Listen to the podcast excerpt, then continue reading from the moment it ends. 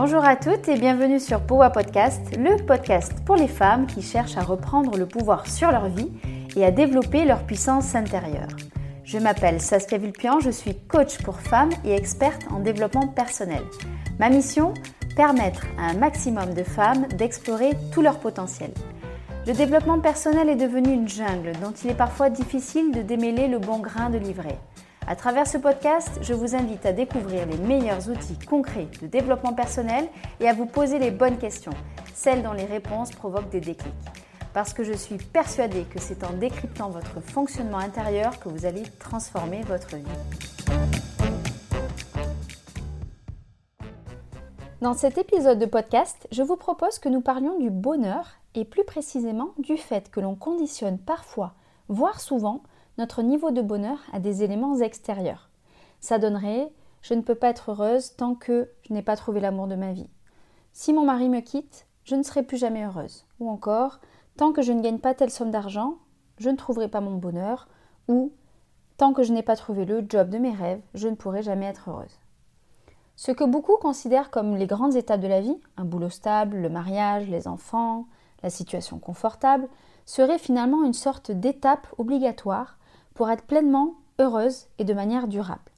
A contrario, les problèmes de la vie, comme des difficultés financières, des problèmes de santé, seraient forcément source d'un malheur durable. Alors il y a deux écueils à ça. Le premier, c'est que l'être humain a naturellement tendance à grossir ce qu'il va vivre. Lorsqu'il pense à un événement positif futur, il s'imagine plus heureux que ce qu'il sera en réalité. Et lorsqu'il pense à un événement négatif futur, il s'imagine plus malheureux que ce qu'il sera réellement lorsque cet événement surviendra. Je vous propose quelques résultats d'études pour imager tout ça. Une première étude nous dit que si vous passez un examen pour lequel vous imaginez obtenir une note, si vous obtenez plus que ce que vous aviez prévu, vous serez plus heureuse, bien sûr, mais moins que ce que vous auriez imaginé. A contrario, si vous obtenez moins que la note que vous aviez prévue, vous serez moins malheureuse que ce que vous aviez imaginé. Une autre étude nous dit qu'il n'y a pas d'impact entre le niveau de revenu et le niveau de bonheur, à moins que l'on vive dans un pays pauvre, auquel cas l'augmentation des revenus va nous permettre d'accéder à des ressources comme l'eau et un système de santé convenable. Une dernière étude a observé le niveau de bonheur avant et après le mariage, et sa conclusion est la suivante. Oui, deux ans après le mariage, on est plus heureux pendant ce qu'ils appellent la honeymoon factory, mais une fois ces deux années passées, on retrouve notre niveau de bonheur d'avant le mariage. Alors comment expliquer cette tendance à surestimer notre niveau futur de bonheur ou de malheur? Eh bien tout d'abord parce que notre cerveau subit ce que l'on appelle des biais cognitifs qui vont en fait fausser nos prédictions. Ces biais cognitifs sont très nombreux. Je vous propose aujourd'hui qu'on s'attarde sur deux. Tout d'abord, le biais de focalisation. Son principe, c'est que quand on imagine qu'un événement négatif pourrait nous arriver, comme une maladie ou une séparation, on va se focaliser sur l'impact négatif qu'il aurait sur notre vie, en oubliant totalement tout ce qui pourrait se produire de positif en dehors de cet événement. Par exemple, on vous diagnostique une maladie musculaire chronique. Lorsque le diagnostic est posé, vous imaginez l'impact négatif, bien sûr, de cette maladie sur votre vie, en oubliant tout ce qui pourrait se produire de positif par ailleurs, comme par exemple la création d'une association de malades, une envie de profiter de la vie comme jamais, la réconciliation avec votre sœur avec qui vous étiez fâché, ou le rapprochement de vos enfants de votre domicile. A contrario, le biais de focalisation est aussi présent pour les choses positives, malheureusement, puisque en vous projetant dans un événement positif, comme un mariage ou un nouveau boulot qui vous fait rêver, vous oubliez que le monde continue de tourner et que des choses négatives pourraient arriver. Je vous donne deux exemples. Vous commencez le job de vos rêves dans quelques semaines. Vous débordez de joie, mais vous serez probablement moins heureuse après quelques mois que ce que vous imaginiez car vous aviez occulté que des choses négatives pourraient arriver comme une collègue de boulot désagréable et jalouse, des bouchons tous les matins qui vous font partir avant que vos enfants se lèvent et revenir après qu'ils soient couchés, au hasard un coronavirus qui vous oblige à télétravailler seul de chez vous, ou encore des projets pro qui n'avancent pas à cause de lourdeurs administratives. Un autre exemple, vous rêvez de vous expatrier en Guadeloupe, j'avoue, j'en rêve aussi, je vous comprends. Et vous vous imaginez beaucoup plus heureuse là-bas avec de la chaleur, des plages de rêve, des fruits exotiques, des couchers de soleil sur la plage, etc. Votre biais de focalisation vous incite à ne regarder que les avantages et à en oublier les inconvénients, comme les moustiques, la dengue, le zika, les périodes de pluie torrentielle avec des inondations qui vont avec, l'humidité, les bouchons, etc. En conclusion, lorsque vous allez vivre un événement négatif, votre biais de focalisation vous fait vous concentrer sur les impacts négatifs de cet événement en vous faisant oublier finalement qu'il y aura aussi des choses positives qui vont émerger.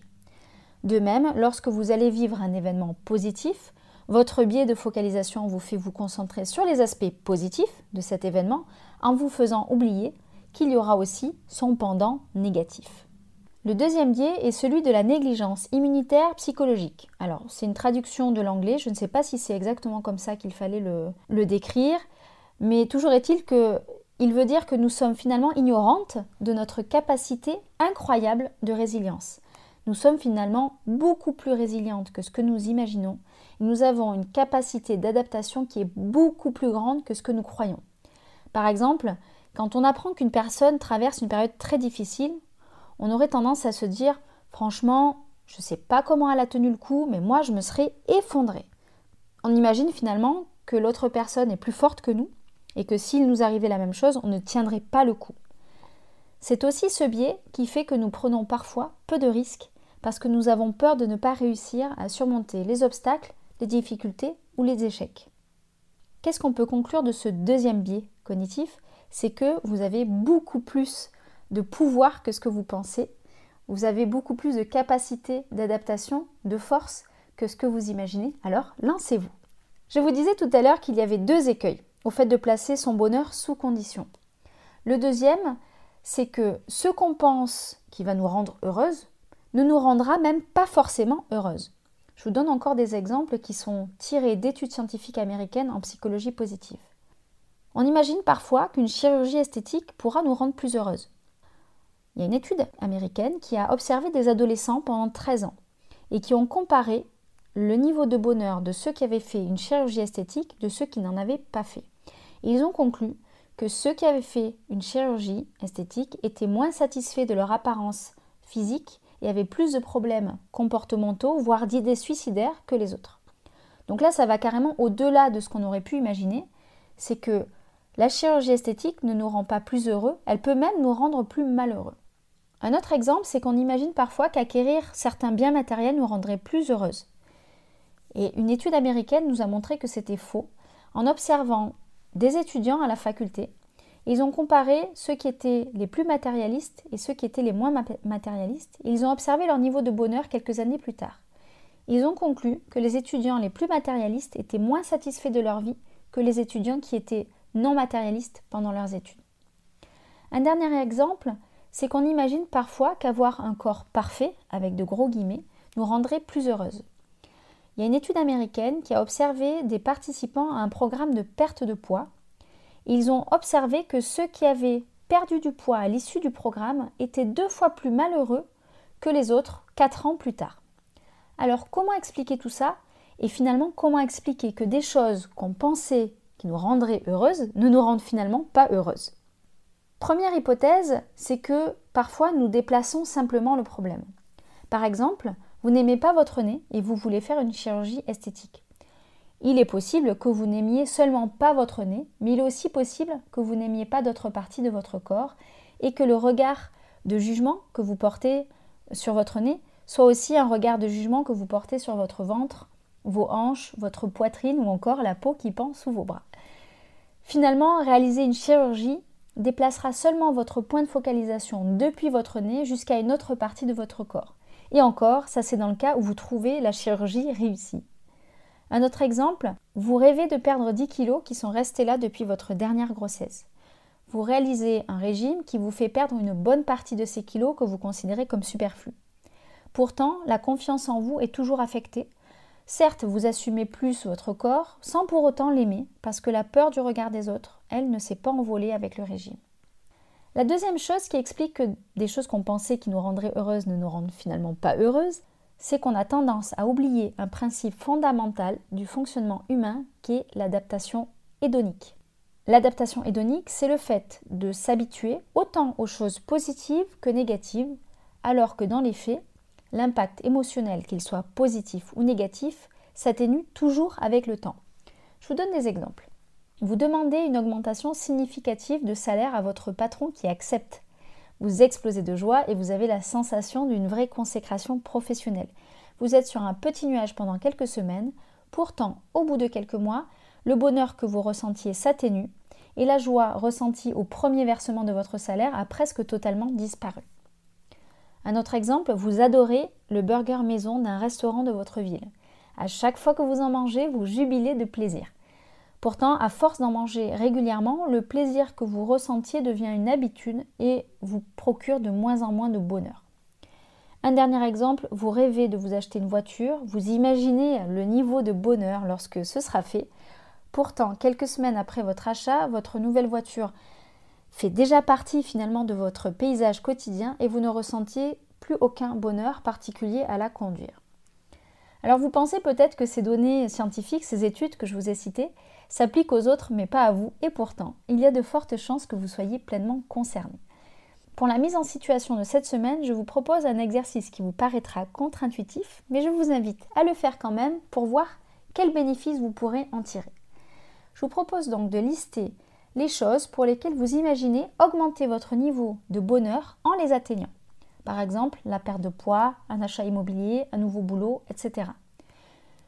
Que vous ayez listé une, cinq ou dix choses, je vous propose de travailler à prendre conscience du biais de focalisation qui est propre à l'être humain et d'ouvrir les yeux sur les éléments désagréables qui pourraient entacher votre niveau de bonheur.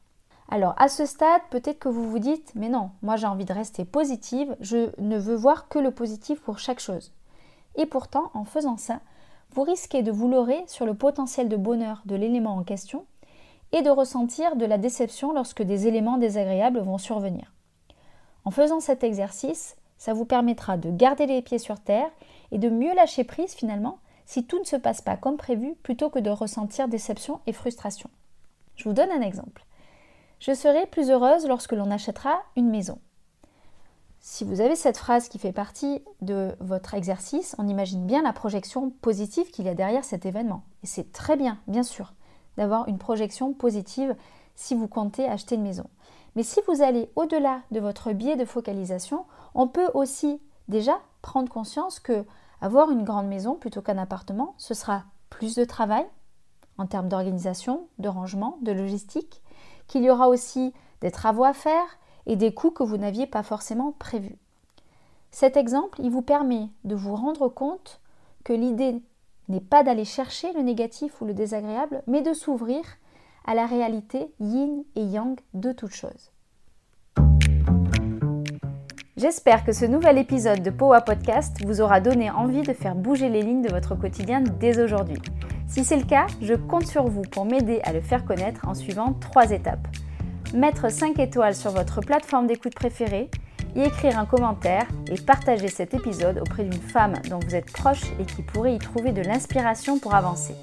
Si vous souhaitez aller plus loin, retrouvez-moi sur Instagram sur le compte Powa Project ou sur mon site internet powaproject.com pour prendre connaissance des places disponibles pour les coachings individuels ou les dates de lancement des coachings de groupe. À très bientôt!